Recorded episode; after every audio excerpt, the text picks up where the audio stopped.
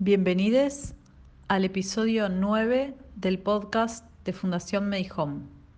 Nada sobre nosotros sin nosotros, o mejor dicho, nada sobre nosotros sin nosotros. Esta es una expresión utilizada para comunicar la idea de que no puede decidirse una política sin contar con la participación completa y directa de los miembros del grupo afectado por dicha política.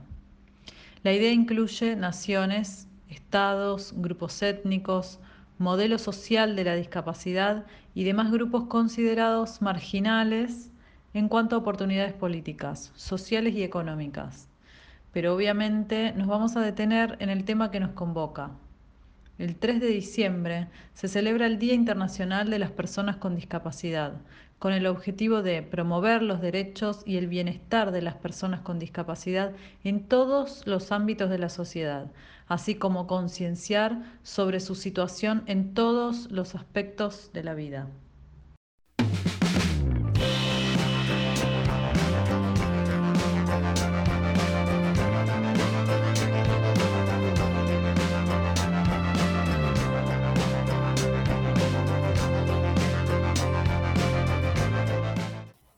Buenas, buenas. Bueno, saludo a mis compañeros Enio y Caro, con quienes hace ya varios años venimos trabajando sobre este día, generando acciones de concientización.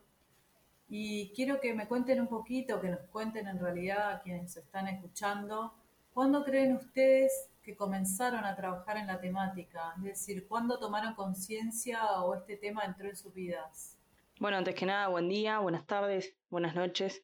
Em, yo en el 2014, cuando Felipe, ex coordinador de la Fundación May Home, me convoca para dar un curso de herramientas de venta en la institución para personas con discapacidad que asistían a un taller protegido.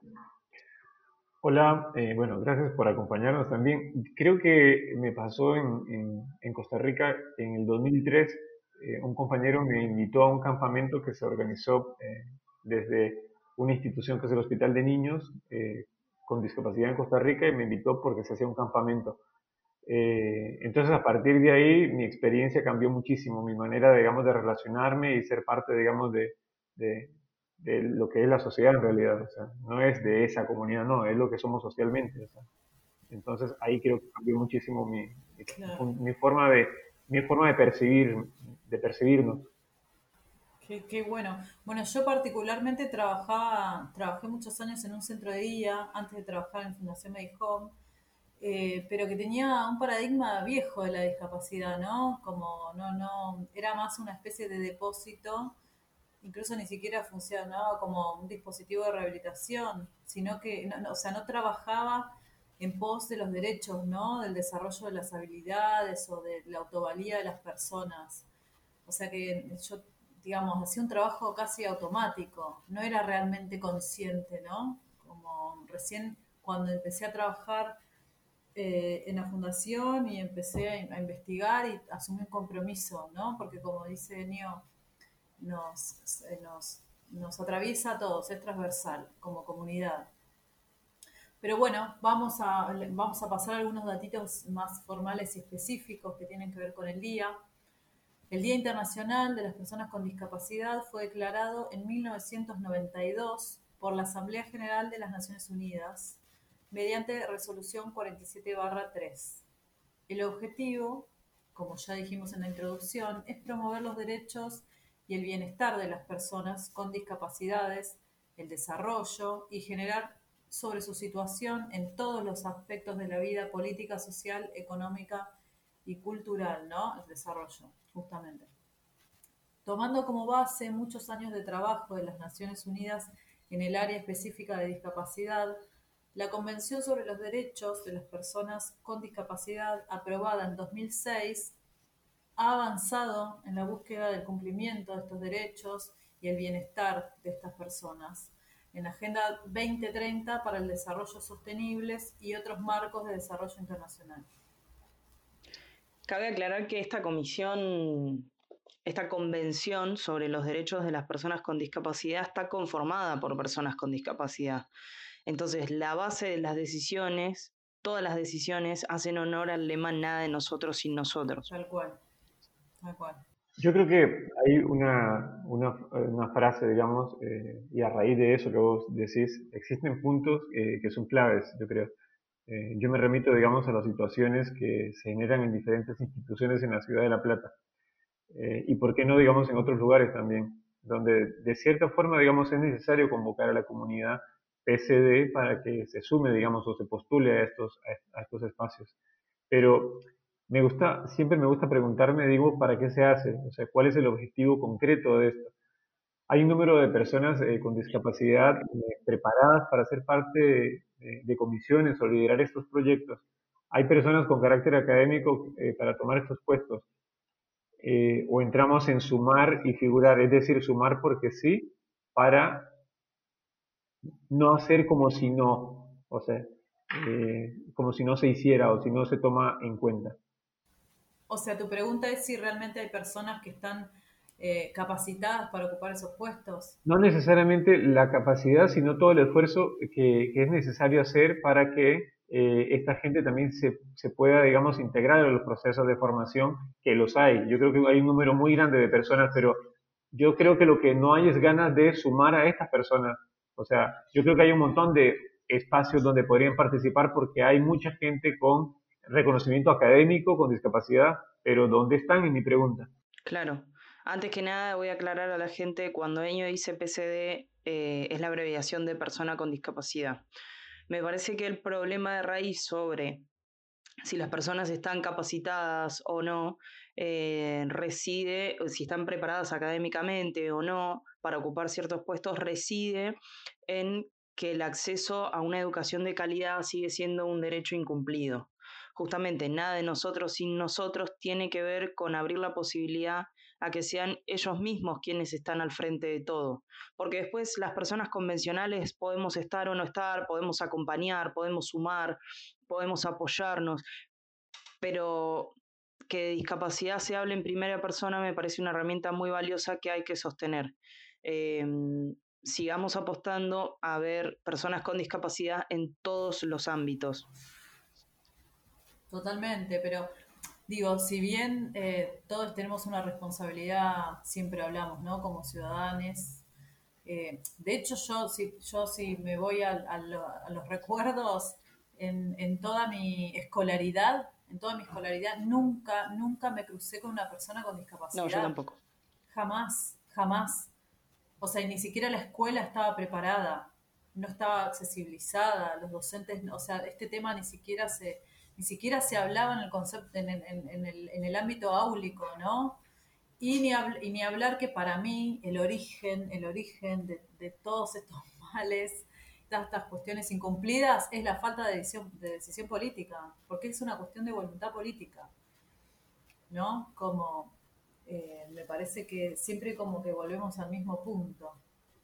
La Asamblea hizo un llamado a los Estados miembros para que destacaran la celebración del día, de este 3 de diciembre, y así fomentar una mayor integración en la sociedad de las personas con discapacidades. Siempre hablando de nuestro país, en Argentina, esta, esta convención, esta ley suprema entró en vigor el 3 de mayo del 2018. Eh, aprobada por la ley 26.378, que fue sancionada el 21 de mayo de 2008 y luego fue ratificada por el gobierno el 2 de septiembre del 2008. aclaremos que tiene un otorgamiento de jerarquía constitucional en los términos del artículo bueno, 75, inciso 22 de la Constitución Nacional mediante la ley 27.044 del año 2014. Esto, esto es información que está en Internet para todos. Exacto.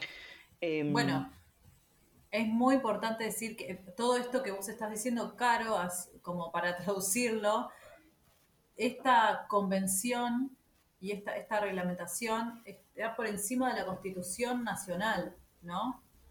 Claro. Y no se cumple en casi nada.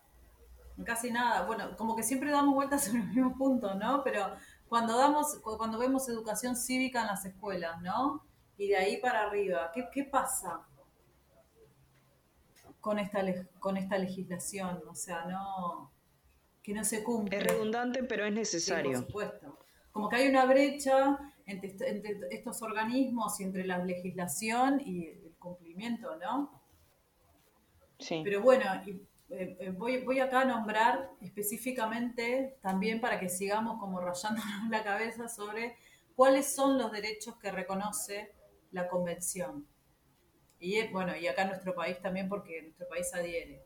Derecho a la vida, derecho a la educación en igualdad con todos y con todas y todes. Al empleo libre, a la vida independiente, a la capacidad jurídica, a la no discriminación, a la salud y acceder a la justicia. Reclamar ante los jueces, ser testigos, o sea, participar de la justicia en general. Claro. Tenemos un país, eh, porque siempre hablamos de Argentina, con un índice del 10% de personas con discapacidad, según el último censo que fue en el año 2010. Recordemos que este censo se hace cada 10 años y que el 2020 debería haber sido eh, un año de censo, pero se suspendió debido a la pandemia. Entonces, el último dato que tenemos es que en Argentina hay 4 millones de personas aproximadamente con discapacidad. De todos los derechos que nombró Ailén más arriba, solo se otorga el derecho a la vida. Si la persona no tiene una educación, si nace sin la capacidad de tener empleo, una vida independiente, entonces el único derecho que otorga nuestro país para una persona con discapacidad es un derecho a tener una vida totalmente indigna. Yo creo que eh, de esos son muy interesantes todos esos puntos que, que mencionas y daría para analizarlos. Me interesa, digamos, poder eh, acotar, digamos, o poder eh, recordar esos dos que mencionaste, que era la educación y la no discriminación. Eh, yo creo que las acciones deben ir, en este caso lo que ustedes están exponiendo, las acciones deben ir por arriba, digamos, de las leyes, sin duda, al menos en esos dos campos. Si hablamos, digamos, como decías antes, de, de tomarlos en cuenta, pero accionar y no solo, digamos, eh, conocerlos. Educación, ¿no? Qué dilema, o sea, siempre nos estamos preocupando, preocupando y preguntando por lo mismo. Yo creo que hay que tener en cuenta todos los puntos, eh, pero hay sobre todo, digamos, que reconocer que en Latinoamérica todos los datos que tienen que ver con discapacidad, considero, digamos, o también hay otras personas que lo consideran, están desactualizados y son poco fiables. O sea, estimo que hay aspectos que son aún más densos eh, que los derechos, digamos, eh, y, son, digamos, las causas de esas discapacidades. Por ejemplo, los conflictos armados, que sigue habiendo, digamos, aunque no, aunque no aparezcan en los medios, sigue habiendo conflictos armados que provocan eso, accidentes, digamos, eh, de todo tipo, uso y abuso de alcohol y drogas, la violencia social, digamos, son también causas de discapacidad. Otras condiciones que yo creo que es importante mencionarlas son las que favorecen ese aumento, que eh, son el envejecimiento de la población, como lo decía Ilen antes, la desnutrición, el abandono infantil, la marginación de los grupos sociales como los pueblos indígenas, la pobreza extrema, el desplazamiento, digamos, poblacional y los desastres causados por fenómenos naturales. Yo creo que puedo seguir hablando. Eh, no solo hay que ver eso, digamos, eh, y solamente, digamos, y si uno lo dice, se posiciona solamente en el país, en este caso Argentina, porque existen desplazamientos migratorios, digamos, que hacen que se suponga otra realidad, donde hay personas con discapacidad que también eh, se están movilizando y eso, digamos, eh, es diferente verlo desde ese punto de vista. Sí.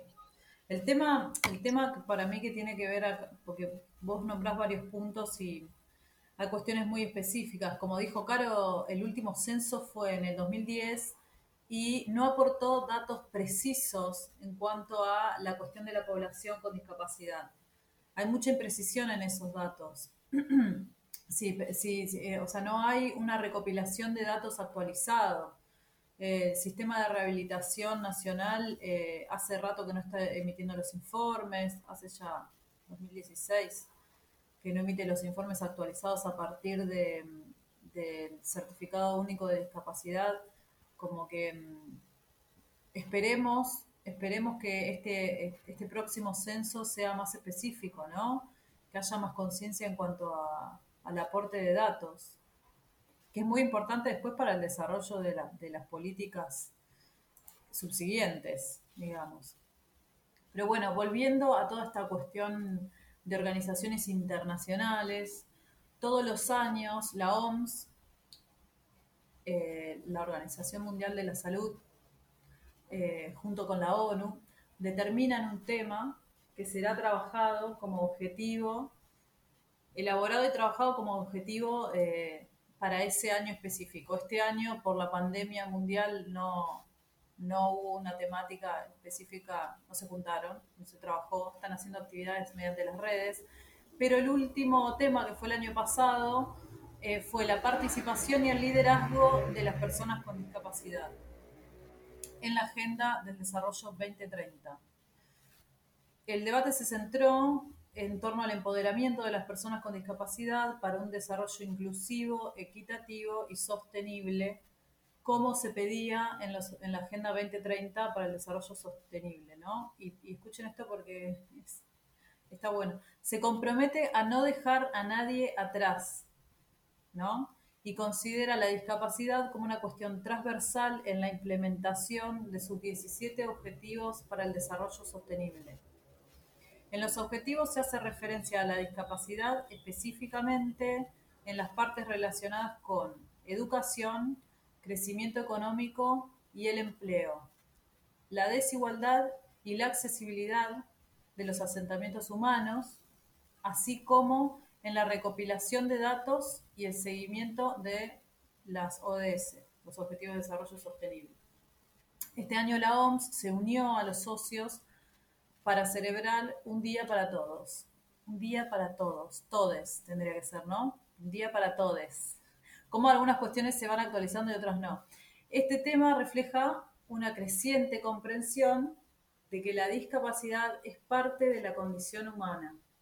Casi todos nos veremos afectados en algún momento, temporal o permanentemente, eh, seremos atravesados en algún momento de la vida por la, discapacidad, ¿no? Aquí, y hay otras personas dentro del seno familiar a uno mismo le puede haber pasado, ¿no? ¿Quién no, tuvo un yeso? ¿Quién no sufrió algún accidente? O dentro de alguna persona del núcleo familiar. A pesar de todo esto, todo este desarrollo en el ámbito de las ideas, ¿no? Em, pocos países realmente cuentan con mecanismos eh, que respondan a estas necesidades, ¿no? A las necesidades de las personas con discapacidad. Digo, se hay mucho avance en cuanto a las ideas y la conceptualización de los derechos humanos eh, y, más conciencia en cuanto a las desigualdades y se desarrollan eh, estrategias de aplicación para que los estados puedan responder a estas necesidades, pero nunca sucede, ¿no? La OMS estima que hay más de mil millones de personas, aproximadamente el 15% de la población mundial, que experimenta algún tipo de discapacidad. Se pronostica además que esta cifra va a aumentar dado el, el envejecimiento de la población y a un aumento en la prevalencia de enfermedades no transmisibles, que tiene que ver un poco con lo que hablaba Enio más adelante, ¿no? Como esto de que hay un montón de otras características que favorecen a estos números. Si bien la discapacidad se correlaciona con la desventaja, no todas las personas con discapacidad están igualmente en desventaja. Mucho depende del contexto en el que viven esas personas, de si tienen o no un acceso igualitario a la salud, a la educación, al empleo, ¿no? Si somos primer mundo, tercer mundo. Como ya hemos visto en otros podcasts, actualmente, y acá quiero hacer un repaso porque me parece que, que lo amerita, el concepto de discapacidad se basa en el modelo social, ¿no? El nuevo paradigma, que pone en el foco, el foco más bien en las barreras físicas y de actitud que restringen innecesariamente la participación plena y efectiva de las personas. Es decir, que al margen de la discapacidad que posea la persona, es el contexto o el entorno, mediante sus barreras, el que discapacita las personas con discapacidad conforman uno de los grupos más marginados del mundo. Esas personas presentan los peores resultados sanitarios, obtienen resultados académicos inferiores, participan menos de la economía y registran las tasas de pobreza más altas que las personas sin discapacidad. Hoy en día, cuando hablamos de discapacidad, hablamos de una cuestión de derechos humanos, ¿sí? Las personas están discapacitadas por la sociedad, no por sus cuerpos. Esto nos tiene que quedar muy claro, chiques. Eh, es el contexto el que discapacita cuando no es accesible. Los obstáculos se pueden superar si los gobiernos, junto con las organizaciones no gubernamentales, los profesionales y las personas con discapacidad y sus familias, trabajamos en colaboración. No me voy a cansar de, repetirlo, ¿no? No nos vamos a cansar de repetir. Claro. Esta cuestión comunitaria. A mí a mí particularmente me parece inaudito, porque pasaron más de 10 años desde aquella primera convención y todavía se sigue luchando por los derechos básicos, el acceso a lo mínimo que debería tener una persona, la posibilidad de estudiar, la posibilidad de alimentarse, de trabajar, de ser parte del proceso económico, que esté adentro de la sociedad y que no estén relegados, relegades. Creo que como sociedad también es un día para reflexionar eh, sobre, sobre cómo actúa cada uno en su entorno respecto a las personas con discapacidad y tener la oportunidad de ser agentes de cambio. Poder replantearnos si vamos a emplear, si tenemos la capacidad de emplear, emplear personas con discapacidad, o por lo menos tener esa reflexión en la órbita de decisiones, entre otras. Sí, sí, es una cuestión de todos. Yo, yo considero que, que en, en, cada país, digamos, se estiman ciertos aspectos para poder eh, tratar estos temas. Eh, si el clima, digamos, de posición fuera realmente el de conciencia, igual yo siempre me pregunto cuál conciencia, o sea, la nuestra o la de las instituciones que nos representan. Eh, yo creo que si pensamos en las nuestras, si como decís vos, vamos a tener una cierta incidencia si lo hacemos de este modo, pero paralelo a eso, digamos, yo me remito a tu pensamiento, Carolina, cuando, cuando decías, eh, o por lo menos cuando ampliabas este tema, porque hay ciertas reglas que hemos ido practicando como sociedad que nos van relegando, digamos, o se van dejando cosas, o no se siguen considerando ciertas cosas. Yo creo que el derecho, digamos, o la bandera de los derechos eh, para las personas con discapacidad o en general de derechos humanos, a veces eh, nos van quedando chicas y se diluyen con el tiempo. No digo que hoy no se avance en temas de derechos, digamos, pero siempre que se avanza, eh, el pensamiento personal retrocede un poco, un par de pasos. Sin duda, digamos, eh, es un proyecto vital, creo esto. Es como una filosofía, poder acompañarnos y no eh, acompañar nada más.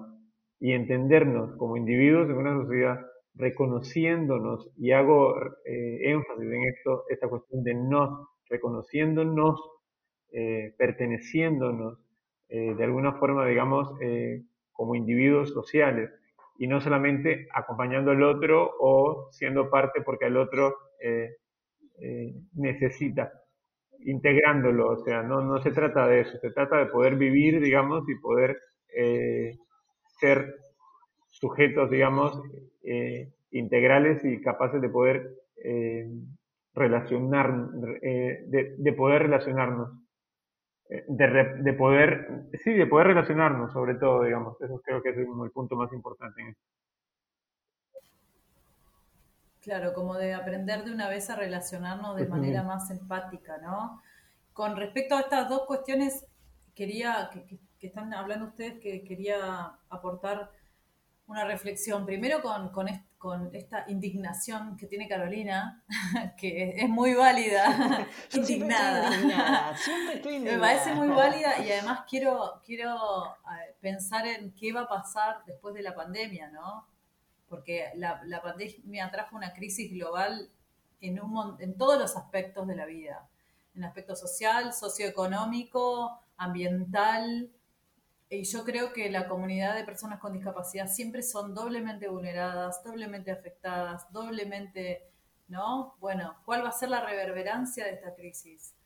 Y después con respecto a lo que dice Enio, por supuesto que, eh, tenemos que aprender a, a, vivirnos, a entendernos como, como una célula parte, ¿no? Como individuos parte de una sociedad, de una red que lo que yo hago inevitablemente reverbera sobre lo que me rodea, ¿no? Y tenemos que ser responsables en las decisiones y las actitudes que tomamos como ciudadanos. Tenemos que dejar que estas ideas entren en nuestra cabeza y poder llevarlas a cabo en nuestro ámbito cotidiano, privado, ¿no? Me parece que eso es un montón.